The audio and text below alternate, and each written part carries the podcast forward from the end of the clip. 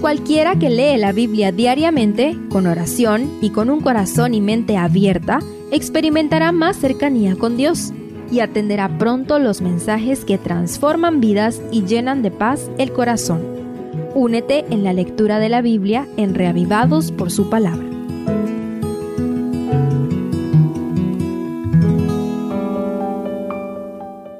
Nehemías 4 Gracias a Dios y al liderazgo de Nehemías, la reconstrucción de Jerusalén inició de manera inmediata.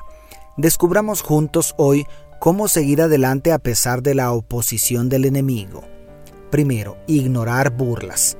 El capítulo inicia con las burlas de Zambalat y Tobías, líderes de los vecinos que habían estado oponiéndose a la obra del Señor para restaurar la ciudad de Jerusalén.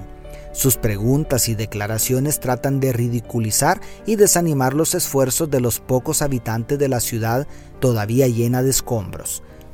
No podemos evitar la envidia, las críticas y burlas de los enemigos de Dios y su pueblo, pero sí podemos redireccionar nuestra reacción ante los intentos de frustrar los planes de Dios. De Nehemías aprendemos que no vale la pena siquiera responder a los ataques verbales sin fundamento lo mejor es ignorarlos y lo único que debemos hacer es orar como Nehemías. Oye, Dios nuestro, cómo somos objeto de su desprecio. Segundo, prepararse para el ataque.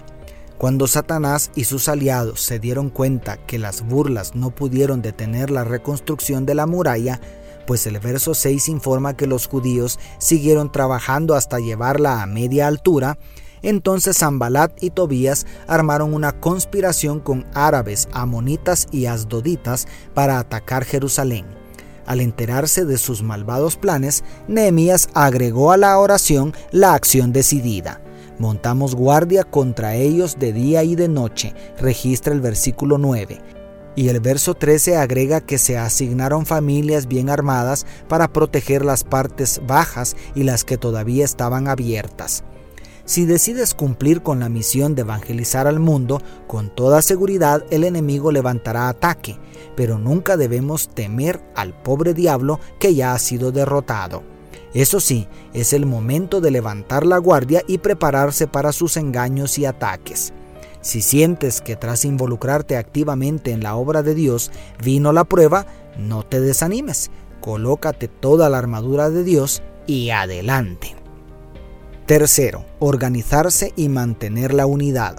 Otro detalle valioso que contemplamos en este capítulo es que Nehemías no solamente oró y montó guardia, el texto evidencia que equipó y organizó adecuadamente a toda la gente para que todos pudieran apoyarse mutuamente colocó depósitos de armas y municiones en lugares estratégicos y le dio una trompeta a cada grupo para que ante cualquier ataque pudieran pedir refuerzos y hacerle frente al enemigo. La guerra espiritual en contra de nuestra tarea de llevar el Evangelio eterno hasta el último rincón del planeta no es menos real. Como el Israel espiritual del tiempo del fin, necesitamos la misma organización, equipamiento y unidad para llevar adelante la predicación. No hay lugar para el individualismo, nos necesitamos los unos a los otros para completar nuestra tarea. Y cuarto, esfuerzo y sacrificio. Por último, te invito a considerar lo que más me impacta a mí en este capítulo el tremendo esfuerzo del pueblo y la gran disposición al sacrificio por amor a la obra de la restauración de la ciudad de Jerusalén, lugar del santuario de Jehová. El verso 17 dice, con una mano trabajaban en la obra y con la otra sostenían la espada. El verso 22 dice que de noche servían como centinelas y de día trabajaban arduamente en la obra del muro y el 23 dice que no tenían tiempo ni de cambiarse la ropa. Con razón, terminaron la obra en el tiempo récord de 52 días. ¿Te imaginas si aplicáramos el mismo entusiasmo y valor para la predicación de las buenas nuevas de salvación? Dios desea que cada uno de los miembros del cuerpo de Cristo aporte financieramente y también ponga sus hombros para llevar la pesada carga de la predicación. Es necesario que velemos en oración por las noches y de día salgamos a buscar a las almas descarriadas. Vamos, ya falta poco, Cristo viene y entonces la obra habrá terminado. Dios te bendiga, tu pastor y amigo Selvin Sosa.